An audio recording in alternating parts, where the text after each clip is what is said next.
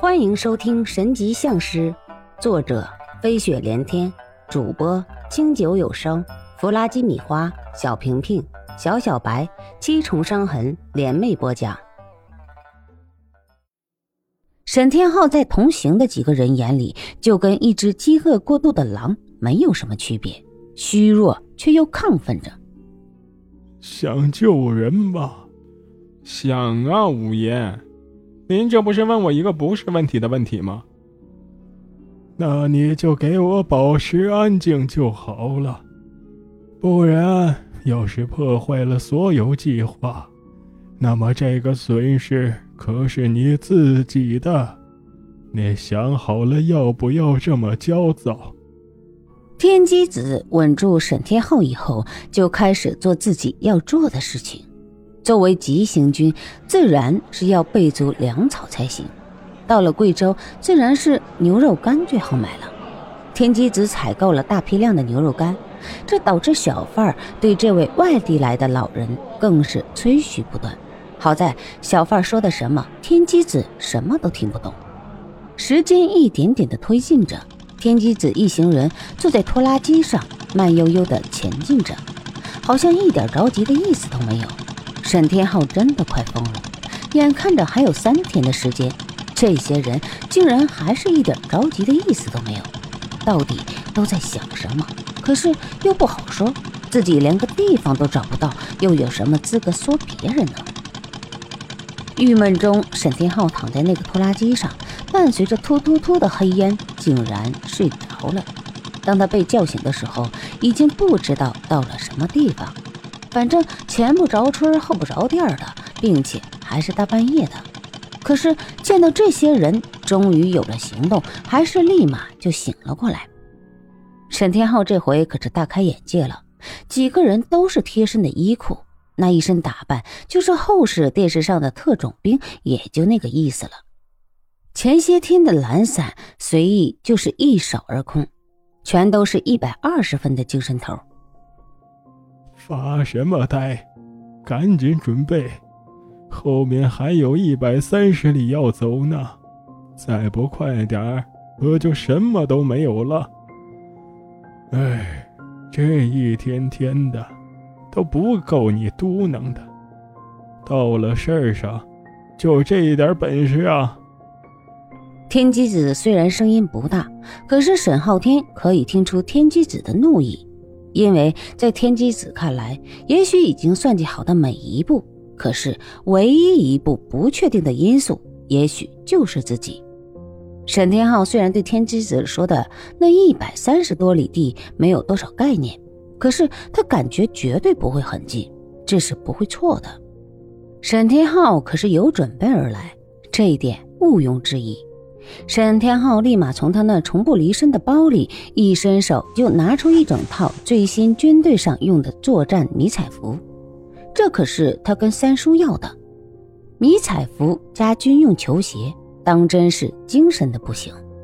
沈天浩趁着别人不在意，递给石小天一把五四式军用手枪，外加三梭子子弹。这个可就不是他跟沈墨君要来的。而是沈墨君临行的时候给他的，一共是三把手枪，外加九梭子子弹。现在沈天浩觉得是时候给他们了。石小天对这个东西可是喜欢的不行，所以立马就收下了。可是当沈天浩把手枪递给天机子的时候，却是被赤裸裸的拒绝了。那个东西你收起来吧，我不用这个东西。并且我也不会用，这个东西可比剑煞气差多了。可是它造出的罪孽比剑可要大。我不是为了杀人而来。沈天浩当即木在那里，不知道怎么办才好，脸上火辣辣的烫。虽然没有人看他，可是他还是觉得很不好意思。石小天拍了拍他的肩膀，示意他不要往心里去。天机子有他的想法，不见得就不知道你的好。所有人原地整理行装后，就开始急行军了。全副武装的几个人都是由天机子统一指挥。他抬头看了一下天，然后大致确定了位置后，再次看了一遍众人。侯爷，不知道你能不能……呃，放心吧，前辈。虽然年纪大了点儿，可这点路程对于我来说还不叫什么。你们只管走你们的，我一定会跟上的。那就好。那么，我们现在分好组，侯爷跟着老七，你们俩是一组；季思辰还有天昊跟着老九，你们仨是一组；小天儿跟着我，记住不要独自行动，落单后原地等待。还有最重要的一点。你们要做的只有服从，不要问为什么。为什么呢？沈天浩不失时机的问了一句话，差点没给天机子气得吐血。这个家伙实在是太难缠了，一脑子为什么就知道打破砂锅问到底，实在是让人很头疼。你给我闭嘴，老实听着就行了。还有就是，呃呃，就是出发。天机子让沈天浩气得够呛，说话都有点语无伦次。队伍中除了沈天浩，基本上都是练家子。这点路程虽然不算近，可是对于这些人来说还好，不会觉得很吃力。可是沈天浩可就不一样了，饶是身体素质不差。并且仗着年轻，也是中途休息了五六次。当他们赶到目的地的时候，沈天浩已经溃不成军了。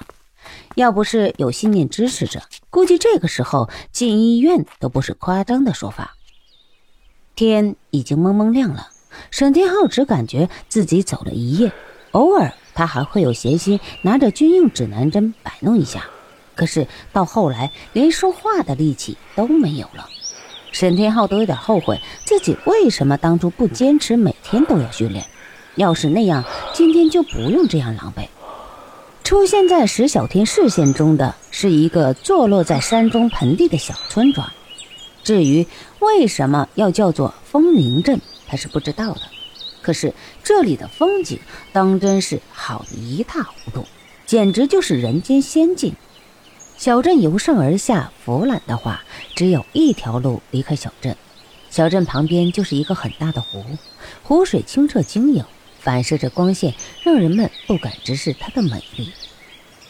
好了，大家原地休息，晚上我们就可以行动了。天机子的话还没有说完，就听到东西重重落地的声音。沈天浩早就已经不行了。别人还在观察地形的时候，他已经靠着大树，大口大口地喘着气。天机子看着沈天浩，无奈地摇了摇头，继续说道：“记住我说的每一句话，不要忘记，不然你们会为你们现在的疏忽而付出惨重的代价。”天机子突然看向沈天浩，然后用一种很严肃的眼神看着他，慢慢说道。不准你问为什么，知道了吗？沈天浩无奈的看了天机子一眼，他倒是想问一个为什么，可是他现在真的是一点力气都没有了。短短几个小时，徒步负重一百三十里地，不对，应该是一百三十多里地。沈天浩总以为自己身体素质还可以，可是今天看起来也就这个样了。一直是三叔沈墨君督促他，严格要求他跟部队战士一样的增强体质。可是那是跟一般的人比，他的体质还可以，但是跟这几个人可就没有可比性了。沈天浩深深体会到增强体质的重要性，要不然到时候连自己的女人都保护不了。沈天浩是靠了一口气、一口心气儿才能坚持到最后。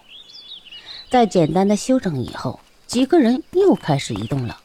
季时辰这回跟在路上一点都不一样，那个时候还是比较温柔的背着沈天浩，现在直接就把沈天浩夹在胳肢窝下面。沈天浩现在全身的骨头跟肉一动就痛，他连大口喘气都不敢。季思辰这样的动作疼得他直咧嘴，可是有什么办法呢？谁叫自己跑不动了？本集播放完毕，欢迎继续收听，点赞、评论、订阅、分享。